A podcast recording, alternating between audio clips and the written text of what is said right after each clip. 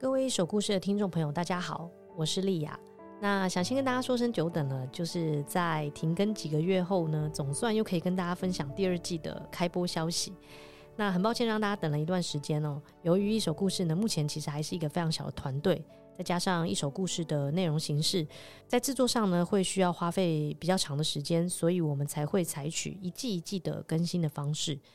去年十月底呢，我们播完第一季，总共十三集的故事。那这十三集的故事呢，主要是围绕在台湾社会的微趋势。我们采访很多台湾普通人，那跟他们聊聊他们所经历的日常生活。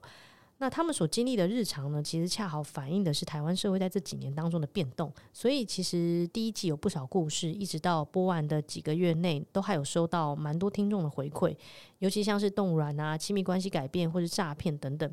那非常感谢大家愿意在听完节目之后呢，给予回馈，让我们能够在内容制作上有更多的想法。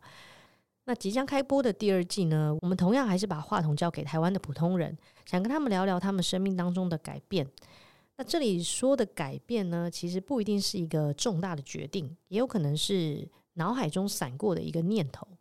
有一个非常常见的提问是：如果时间可以重来，你最想回到哪个时候？那当然，我们都知道，在现阶段，时间是不可能重来的。所以这个问题的背后呢，其实是希望人们去回顾，在你的生命当中有没有哪一个时刻是非常关键的。那这个时刻呢，可能一直影响着你后续的生活。所以这一季呢，我们跟不同的人聊聊他们历经的不同改变。比如说，有一家人，他们在去年的此时此刻历经了上海封城，那之后呢，决定提前搬回台湾。有人是在刚刚步入三十岁的当口就做出了不生孩子的决定，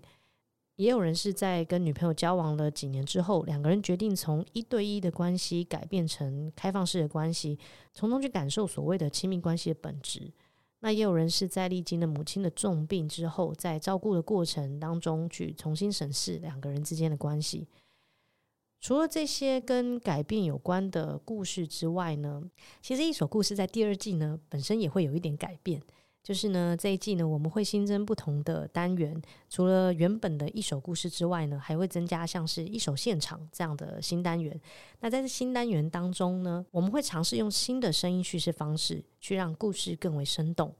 当然，这是我们过去没有尝试过的，所以希望在播出之后，大家可以多多给我们回馈跟想法。那下周一开始呢，也就是四月三号，我们将持续保持周更的节奏，每周一更新，持续跟大家分享一首故事。如果你喜欢一首故事，欢迎你跟朋友分享第二季即将开播的消息。那关注我们，给予我们的回馈。当然，如果你愿意支持我们继续制作好内容的话呢，也欢迎你用小额赞助的方式支持我们。关于赞助的消息呢，你可以从节目的介绍页当中获取。非常感谢大家，我们下周一再见。